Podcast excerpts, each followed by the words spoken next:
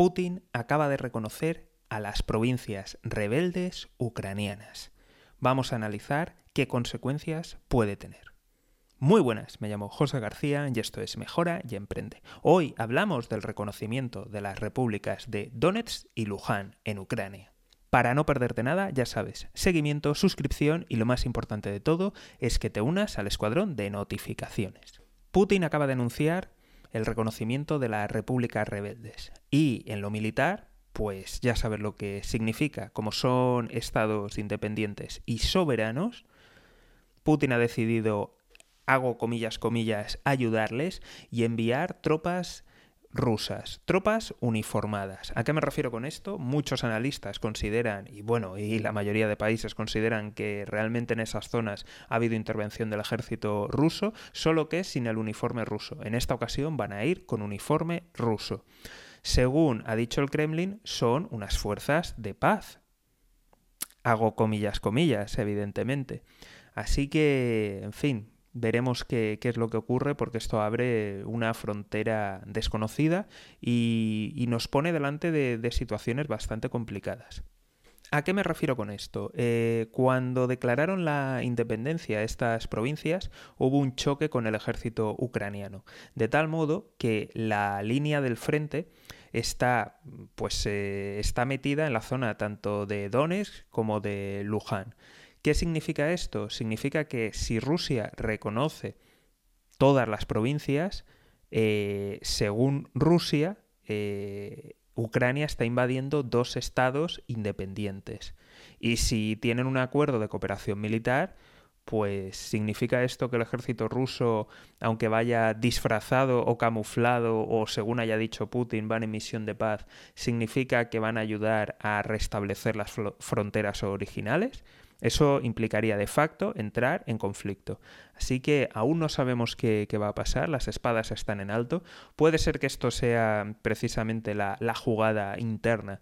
Todo lo que ha estado haciendo al final lo está haciendo para su público, para tener la justificación y para después dar un golpe de mano aún más potente. Puede ser también que esté calibrando las sanciones ya que no hacía mucho se había filtrado la unanimidad tanto de Washington como de los socios europeos a la hora de tener sanciones en cuanto hubiera guerra, pero claro, esto es un reconocimiento.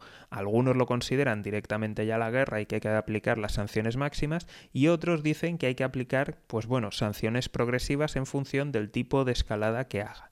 Y entramos ahora mismo en las sanciones. Las sanciones que, se han aplicado directamente, el primero ha sido Estados Unidos, como no podía ser otro, y ha decidido sancionar e impedir cualquier tipo de negocio de ciudadanos y empresas de Estados Unidos allí con, con las repúblicas separatistas. Además ha empezado a sancionar a miembros de los gobiernos separatistas y también a miembros rusos. Con lo cual, unas sanciones muy centradas en la región y muy centradas a personas concretas. Eh, se estudia o se cree que probablemente van a aplicar nuevas sanciones al respecto. En cuanto a Europa, esto ha abierto las primeras brechas, ya que hay estados que quieren, evidentemente, que se aplique todo lo pactado directamente ya, y otros que abogan, sobre todo Francia y Alemania, que abogan por algo gradual. En cualquier caso, se reúnen y sí que parece evidente que van a seguir sanciones directas contra las regiones y contra más altos cargos, tanto de, las regiones rebeldes como, como del gobierno ruso. Amén de otras empresas. Todos estamos pensando, evidentemente, en las empresas de mercenariado o de, hago comillas, seguridad rusas, que van a ser las que se lo van a llevar.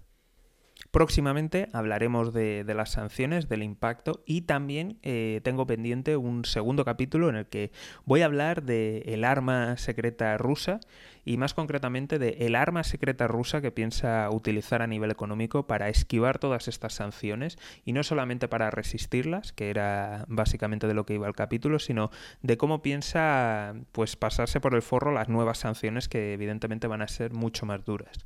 También tengo otro capítulo por ahí esperando que es para hablar de las sanciones de Estados Unidos, de si sirven, no sirven, funcionan, eh, qué está pasando, ya que Estados Unidos, pues bueno, ha estado en los últimos años sancionando a todo el mundo, a aliados, vecinos, eh, enemigos, rivales estratégicos y a todo el que pasaba por allí.